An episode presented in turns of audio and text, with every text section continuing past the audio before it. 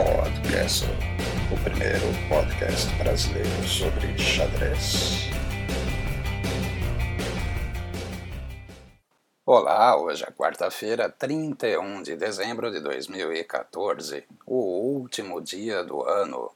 Vocês ouvem os rojões? Já tem gente comemorando a chegada de 2015. Bom, se os rojões atrapalharem muito, fiquem tranquilos que daí eu falo outra vez, gravo outra vez, sem problemas. E comemoração, tem gente comemorando desde o carnaval, pelo menos. Entre rojões e estouros de champanhe, eu sou Alexandre Sigrist e este é o Podcast.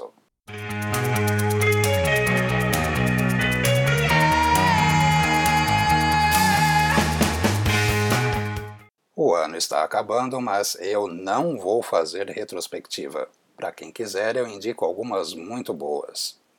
O Rogério Santos, que é o arroba Gerin lá no Twitter, segue lá, por favor, fez uma retrospectiva muito boa do xadrez brasileiro lá no site da revista Meio Jogo.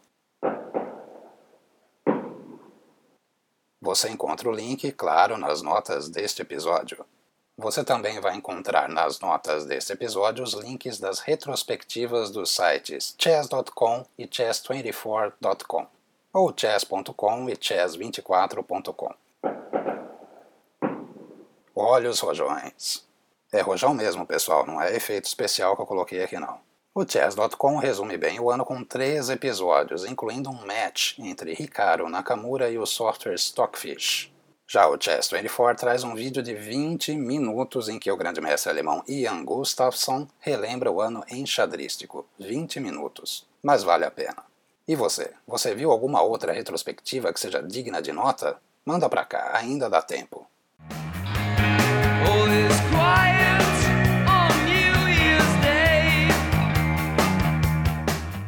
Dá tempo também de mandar a sua listinha de resoluções de ano novo. O Jason, Janderson Cerqueira, sempre ele, já enviou. Dentre os mais de 80 itens, eu destaco jogar o Paulista Interclubes, jogar quatro torneios valendo rating FIDE, chegar aos 1750.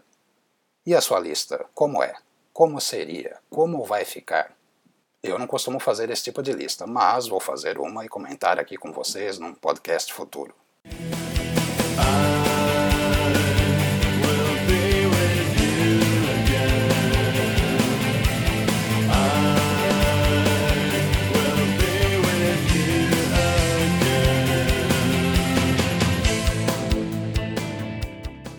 Pergunta: Você saberia dizer quem são os atuais campeão e campeã de xadrez do seu estado?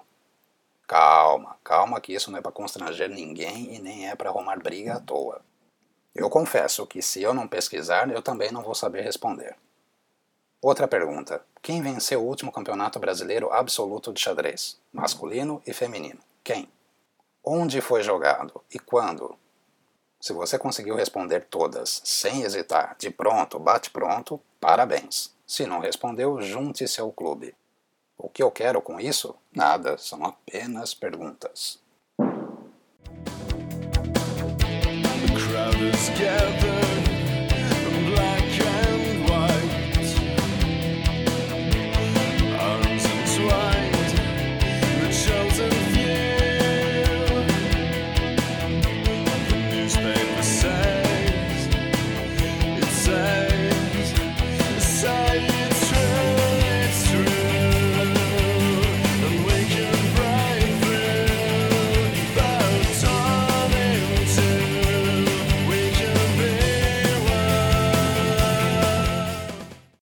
Entrevistas. Falando em perguntas e respostas, o blog The Chess Mind, de Denis Monocrosos, publicou uma entrevista com o ex-campeão mundial, atual vice-campeão, Vishy Anand. A entrevista foi feita logo após o London Chess Classic. Nandão dá umas respostas meio evasivas. Ah, não é bem assim, eu procuro não pensar muito sobre isso. Mas quando responde diretamente, diz coisas bem interessantes. Por exemplo, relembra que havia perdido duas vezes nos últimos encontros contra Adams, o seu adversário na rodada final em Londres. E que também andou perdendo nas rodadas finais de alguns torneios. Outra coisa que foi revertida lá em Londres. Mas o melhor, na minha opinião, foi dizer que, após muitos anos, oito na conta do entrevistador, vai poder começar um ano sem um match pelo título mundial em vista. Segundo o indiano, há muita diferença na forma de se preparar para um match em relação à preparação para um torneio. Sobre a possibilidade de jogar um torneio aberto, outra resposta evasiva. Vamos ver se aparecer alguma coisa, aí eu vejo. Tá bom então, Anand.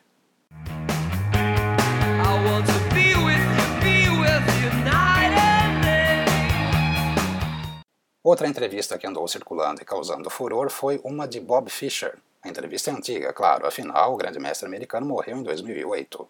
Essa entrevista que reapareceu foi feita durante a Olimpíada de Xadrez de 1960, realizada em Leipzig, na Alemanha. Fischer, então com 17 anos, responde todas as perguntas àquela sua maneira.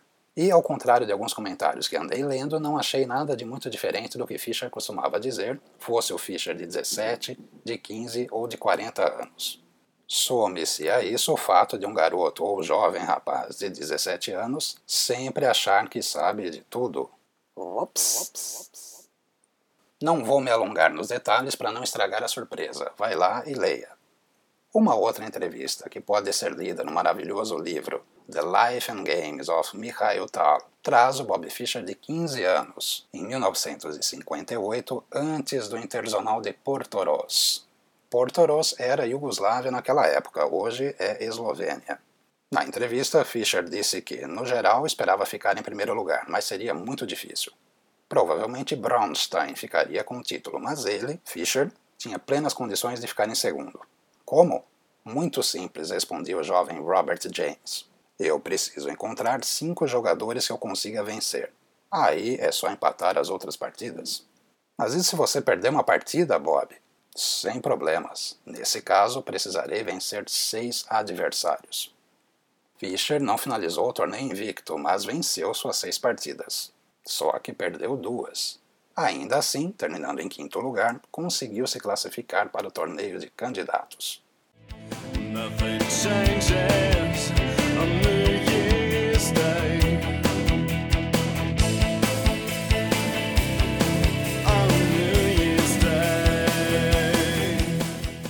Holanda. E o alemão Alexander Donchenko, de 16 anos, mestre internacional, foi o campeão do principal torneio aberto do Festival de Xadrez de Groningen, na Holanda. Donchenko, invicto, foi o único a totalizar oito pontos em nove rodadas. Empatados em segundo e terceiro, Benjamin Bok, da Holanda, e Alexander Ipatov, da Turquia. Os dois fizeram sete pontos.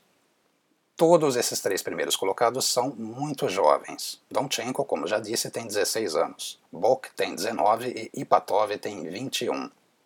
Na quarta colocação, liderando o grupo de jogadores com 6 pontos e meio, já se pode encontrar o veterano Zaven Andreasian, 25 anos, um velhinho.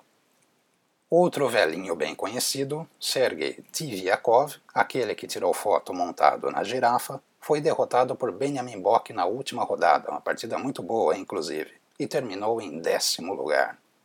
Outro atrativo do Schach Festival, o festival de xadrez, foram os matches. Dá até gosto ver matches com poucos empates. Dimitri Hinderman venceu Jordan Van Forest 3,5 a 2,5. Apenas um empate e na primeira partida. Foi quase um match de UFC. No outro match, o match das garotas, a alemã Li Shanpets venceu a holandesa Annie Haast por 4 a 2. Mas tivemos dois empates. E a vitória de honra de Annie Haast foi na sexta e última rodada.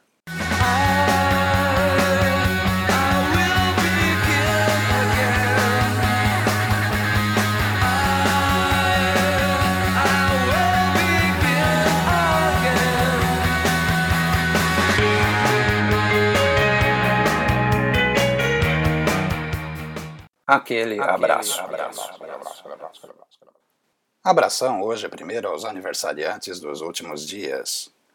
Christian Augustópolos, o grego, Beatriz Moraes Araújo, Emerson Cruz, o professor Emerson, Rafael Leitão, grande mestre, campeão brasileiro, Máximo Iac Macedo, Júlio Lapertosa, professor Lapertosa, Denner Leonardo. E no último dia de 2014 eu não poderia deixar de mandar aquele abraço especial para você que está aí ouvindo. Eu já disse mais uma vez que adoro fazer podcast, mas é muito mais legal quando eu sei que alguém está aí ouvindo. Um feliz 2015 para você. Que em 2015 você exclame duas. Que você tenha tempo de jogar mais, estudar mais, se dedicar mais. Mas, principalmente, tenha mais tempo de desfrutar das amizades que o xadrez proporciona. Sejam amizades de torneios ao vivo, de torneios pela internet, de torneios de xadrez à distância e que seus amigos, amigas e familiares que não jogam xadrez finalmente entendam o quão fascinante é esse jogo para nós que não precisamos de tabuleiro de madeira, de plástico ou de papelão, porque a gente tem um tabuleiro imaginário dentro da nossa mente e, mais importante, dentro do coração. Desejo que as inevitáveis penduradas sejam apenas para aprimorar o jogo e acabem rendendo um prêmio de beleza no torneio seguinte. Desejo, por fim, que para você o xadrez continue sendo bonito, nas vitórias, nos empates e também nas derrotas. E que a gente continue jogando e torcendo, sempre com muita diversão. A gente se vê agora só em 2015. Até lá!